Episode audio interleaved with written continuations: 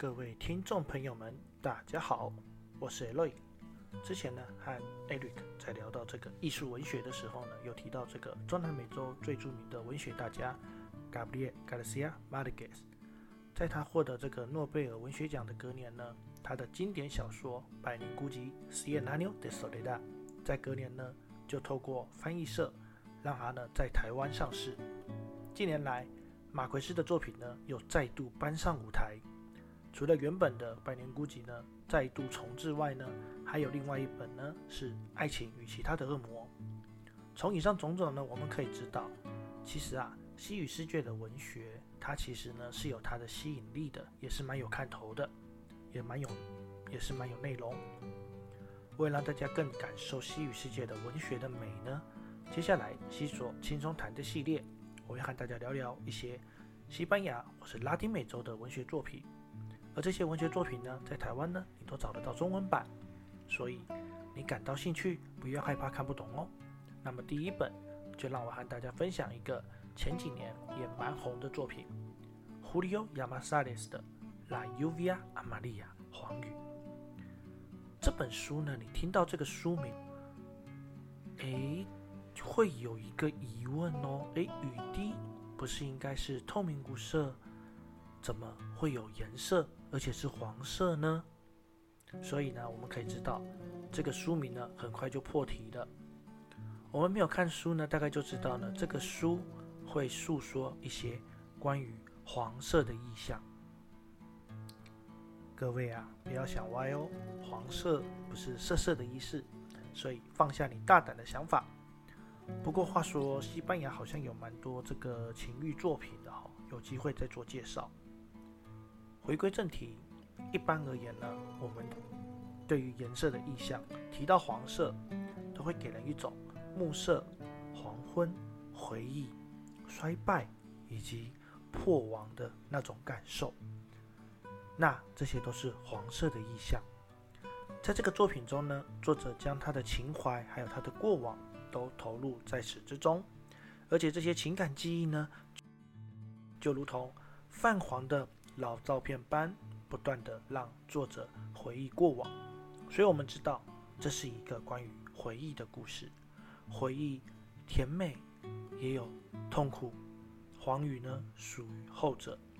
整本书呢充斥着痛苦哀戚的感受。所以老实说，这本书呢不太好读，因为很治愈。故事讲述着在霹雳牛斯山呢有一个小镇，叫做安涅耶。在阿涅耶，它是一个杳无人烟、破败不堪的小村落。主角安德烈斯呢，身为这个小镇的最后的生存者，在这荒废的小镇度过他的最后一天。诶，为什么说最后一天呢？因为啊，在不久前呢，他被毒蛇咬伤了，生命即将凋零。所以呢，安德烈斯呢，他在开头就和大家说的是，他即将。面临死亡的召唤，那接下来呢，就来和大家分享这个小镇的种种小镇的过往。那这个故事呢，在讲述的就是这个小镇。可是其实拉远一点呢，可以发现它里面的时代感呢，就是西班牙人的内战、内战过后的无助，以及最后面临人口离开、离移居的那种无。无能为力的感受。